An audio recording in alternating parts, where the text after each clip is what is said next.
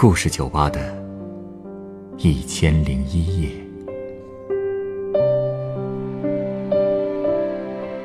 本节目由北京人民广播电台故事广播与凤凰网有故事的人频道联合制作。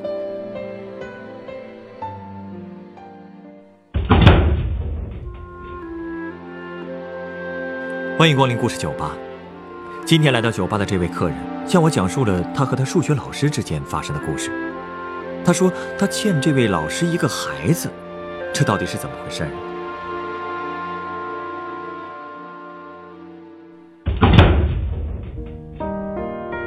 今天上午，明日之星数学竞赛落下。打扰一下，来自这是你点的赵杰同学获得了一等奖，他的辅导老师谢军也获得了最佳教师奖。下面请看详细没事吧报道。啊，我没事儿，不好意思摔碎了杯子，多少钱我赔给您。没事没事，没扎到你就行。哎，你别管了，我来收拾。真不好意思，真的没关系，这种事常有的。是我的责任，主要是刚才那个新闻吓到我了。刚才的新闻，数学比赛那个，那个叫谢军的数学老师，你认识他？嗯，如果没有遇到我的事儿，他一定会很幸福的，会有一个特别可爱的儿子。可现在，我欠他一个孩子。这话怎么说呀、呃，你和他之间，难道？啊不是不是，你别想歪了，他真的只是我的数学老师，是个好老师。那你刚才为什么说你数学学得好吗？我啊？嗯，还行吧，反正高考的时候，我考了好像一百三十多吧。这么高啊，真羡慕你。都怪我，如果我数学好，可能就不会发生那些事了。哪些事儿？我天生就对数学没有兴趣，每次考完试的时候，我最怕上数学课，因为别的老师都表扬我，只有这个数学谢老师是特例。通常，他一进班就把试卷摔在讲台上，接着就开始从低到高的念成绩。我一般都是第一个或者第二个就被念到的。偏科偏的这么严重啊？是啊，也可能是因为我们其他课的老师都是温柔漂亮的女老师吧，只有这个数学老师是个长得又高又壮的男老师，而且长着一脸的横肉，看着真的很凶，有点像陈奎安，你知道吗？就是那个香港电影演员。这个太知道了，看他电影长大的呀。他不就是《吉人天相》里演大傻的那个演员吗？嗯，就是他。你们数学老师长得像陈奎安？是啊，所以我们班好多同学都怕他，尤其是他训人的时候，因为他那两排牙齿都被烟熏黑了，一露出来特别吓人。不过他对工作却很认真负责。嗯，应该说他是我见过最有责任感的老师了。每次我卷子上的错题旁边都会有他写的解题过程，不过他的字密密麻麻的，看着跟天书似的。每次看他写的字，恨不得都拿着放大镜。上课的时候，他总说我们班有些同学对数学不上心。其实我知道他说的就是我。有时候我课间去找他交作业，他也会劝我不能只做自己喜欢的事。虽然学好数学很难，但这可是逃避不了的，解决不了问题，就跟木桶定律一样，有短板的水桶是打不满水的。你们老师啊，也是用心良苦啊。我也知道他是为我好，可当时我正是叛逆的时候，老师越说我，我就越不想学，数学成绩也是跟着心情在七十多分晃悠。我总是想着把别的学好一点，这样总体成绩就能上来，所以学数学的时间就更少了。后来学校为了方便大家学习，安排了晚自习，每天从晚上六点半到十点半，还有不同科目的老师留在学校值班。方便我们随时问问题。有一次晚自习，我们发了周考的卷子，我数学考的还是特别烂，总分也不高。我这个人要面子，平时学习心气儿也挺高的。但是那天因为考砸了，心里不好受，整个晚自习我都没有学进去任何东西，满脑子就是想着放学赶紧回家。好不容易盼到了下课了，我赶紧收拾好东西，准备和我的同桌关生一起走。可在这个时候，谢老师来了，竟然叫住我说，他记得我有一类题老做错，正好他要给我们班另一个同学讲讲，所以就让我留下来一起听听。谢老师还特意让关生在旁边等我，省得我回家的时候没伴儿。瞧瞧，多好的老师！唉，可是当时我真的没心情听，就还得硬着头皮听。本来以为就讲一个例题，可没想到这一个题一讲就是四十分钟。有时候我懂了，那个同学没懂；有时候他明白了，我又糊涂了。在一边等我的官生都有点不耐烦了，可谢老师却依然很耐心的给我们讲，直到我俩都明白了。好不容易讲完了，那个同学家离得近，就直接走了。谢老师又担心我和关生路上不安全，要送我们回家。虽说长得挺凶的，可真是难得的好老师啊。是啊，可是我想都没想就拒绝了。为什么呀？因为从学校到我们家要穿过好几条街，还得过一个大桥，就我和关生的速度，至少得走半个多小时。我一是不想一路上再听谢老师唠叨了。二是他也确实不顺路，他家就在学校的教职工宿舍，师母也是我们图书馆收发室的员工，我怎么好意思让她折腾那么远送我们呢？再说那条路我们天天走，关生还是个男生，不会有什么事的。不过现在想想，如果那晚我同意让他送我们的话，可能就不会发生那么多可怕的事了。那么多可怕的事儿？你们路上遇上坏人了？其实也算我们自找的吧。我们那天走到一半的时候，关生突然问我想不想快点回家。我家在南方，冬天的晚上倒是不算冷。不过我们走的那条街基本上都是学校和农田，一到了晚上，整条街都没人。公交车和人力三轮也下班了。我心情不好，又想早点回家，就问关生有没有什么好办法。关生就说：“要不要抄近道，走沙南街回家？”说着就要拉着我往那边走，可我却有点犹豫。为什么犹豫啊？哦，你没去过我们那儿，所以不知道。沙南街是我们那儿出了名的夜生活区，那条街上有好多酒吧、桌球室、电玩城这样的娱乐场所。虽然是一条回家的近道，但是我爸妈总是叮嘱我绝对不要走这条街。原来是这样，那你们后来走了吗？一开始我死活不同意，后来关生劝了我半天，说偶尔走一次也没事儿的。我犹豫了一下，还是跟着他进去了。可刚进去我就后悔了，那条路上的灯光很昏暗，到处都是化着浓妆、穿着性感衣服的女人，还有好多醉汉喝多了就躺在路边，时不时的还能看见年轻男男女女搂在一起。所以当时我一直低着头跟在关生后面，就想赶紧走出去。可是关生好像发现了新大陆似的，特别兴奋，走的也越来越慢。走到一半，他突然停下来了，指着旁边那个电玩城，问我要不要抓好娃娃开心一下，还从兜里拿出几十个硬币，说他请客。虽然我不太想去，但一个人也不敢继续往前走，只好硬着头皮跟着关生进去了。你们俩胆子可真够大的，这大晚上的。其实我俩就在娃娃机前面玩来着，没敢去别的地方。玩了半天，我们也只是加到了两个玩偶。不过玩玩这种东西确实可以改善心情。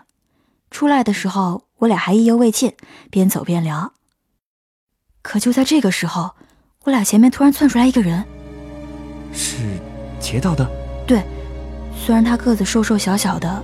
可是长得特别可怕，三角眼，歪鼻梁，大尖下巴，脸上还都是痤疮。他手里还拿着一把尖刀，嚷嚷着让我们把钱交出来。我俩怕极了，只能乖乖把钱包丢了过去。但是他拿到了钱还不满足，竟然还用刀尖指着我让我过去。啊，那他是想……我当时吓得腿都软了，只能死死地抓着关胜的胳膊。现在想想，我真的特别感谢他。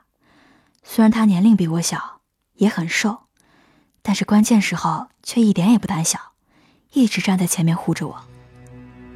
我们跟那个流氓僵持了一会儿，搞得他有点不耐烦了，直接就要扑过来。关生拽着我撒腿就跑，那人就在后面死死的追着我们不放。那后来呢？他没把你们怎么样吧？我当时真的以为自己要完蛋了，然而关生却跟我说，他听见巷子口有摩托车的声音，让我再坚持一下。就这样，我俩就像是抓住了救命稻草一样，拼命地向摩托车那边跑过去。跑着跑着，我就隐约看见有一辆红色的摩托车朝我们俩开过来，车上还坐着一个特别壮的男人。我当时也来不及多想，只能玩命地向他跑过去。后来我俩离摩托车越来越近，我才发现车上坐的竟然是谢老师。他让我俩躲到一边，自己开着车就往那个流氓那儿撞，撵得那人四处跑。后来谢老师告诉我，他们前后钻了好几条窄巷子，最后那个流氓翻了别人家的院墙跑了。我们后来也被谢老师送回了家。哎呀，幸亏他来得及时啊！哎，不过他怎么会知道你们在那儿啊？我们也是这么问的。他跟我们说，那天回到家以后，他和师娘随口说了句给我们补课的事儿。师娘听了以后，还是不放心我和关生，就让谢老师出来看看我们到家了没有。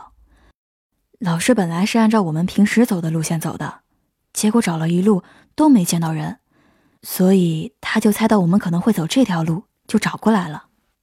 真是够悬的呀！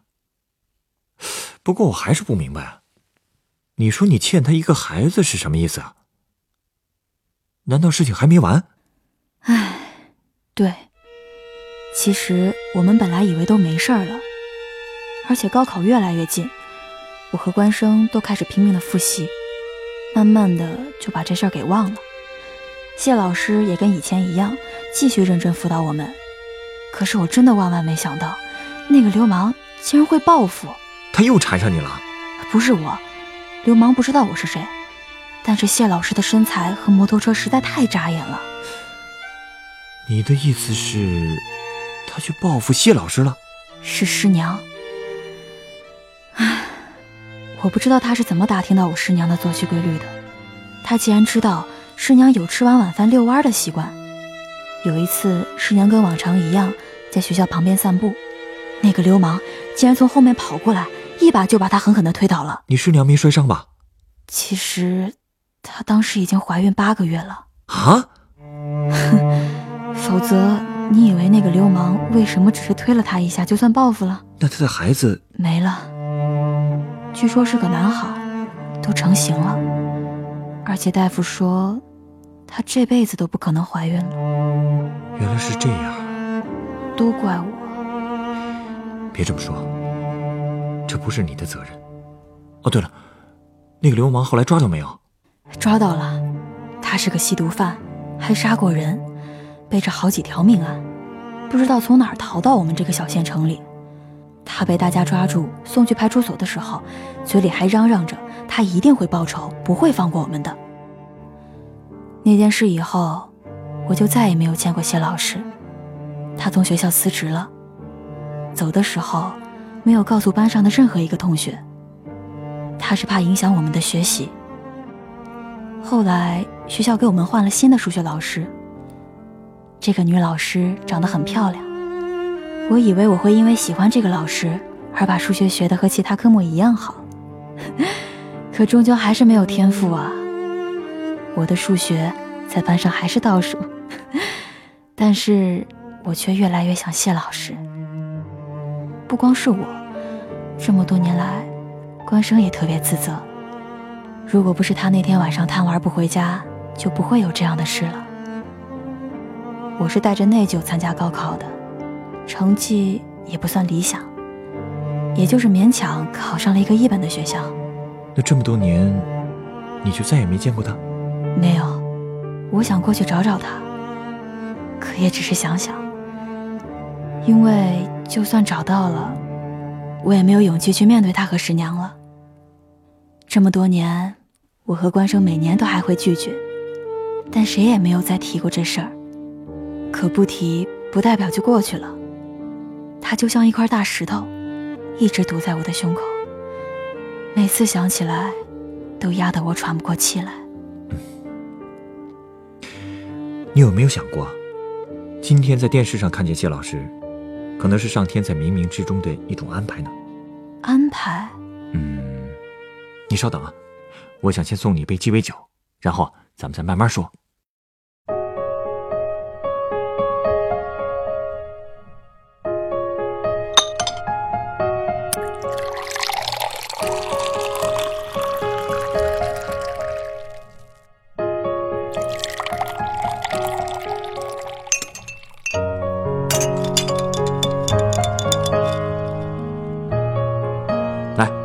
你的鸡尾酒，它是由干式金酒、樱桃利口酒、橘子汁、柠檬汁和蛋清调成的，名字叫做黄玫瑰。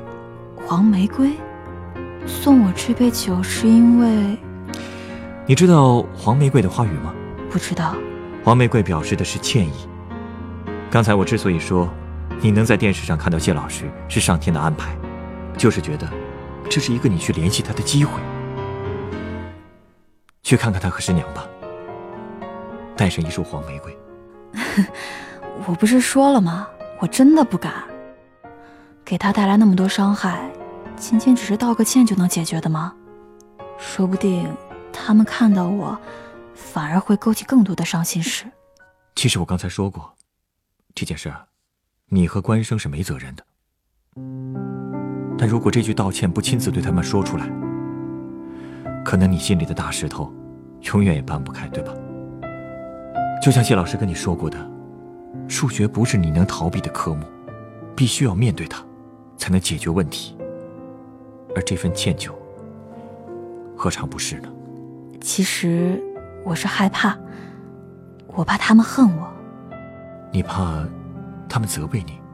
嗯。你真的觉得这种事会发生吗？事实上，一直在责备你的，不正是你自己的内心吗？去找他们，有可能的话，叫上关生一起。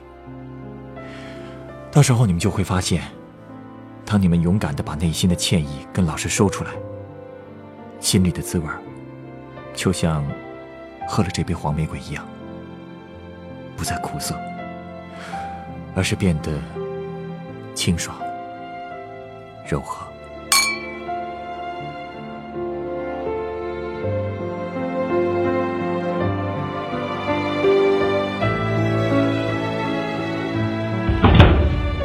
本故事选自凤凰网有故事的人独家签约作品。那年，他为了救我。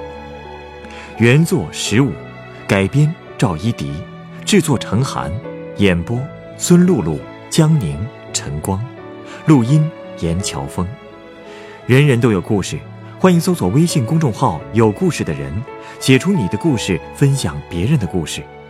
下一个夜晚，欢迎继续来到故事酒吧，倾听。人生故事，收听最新节目，请关注北京故事广播，工作日每晚九点播出的《故事酒吧》的一千零一夜。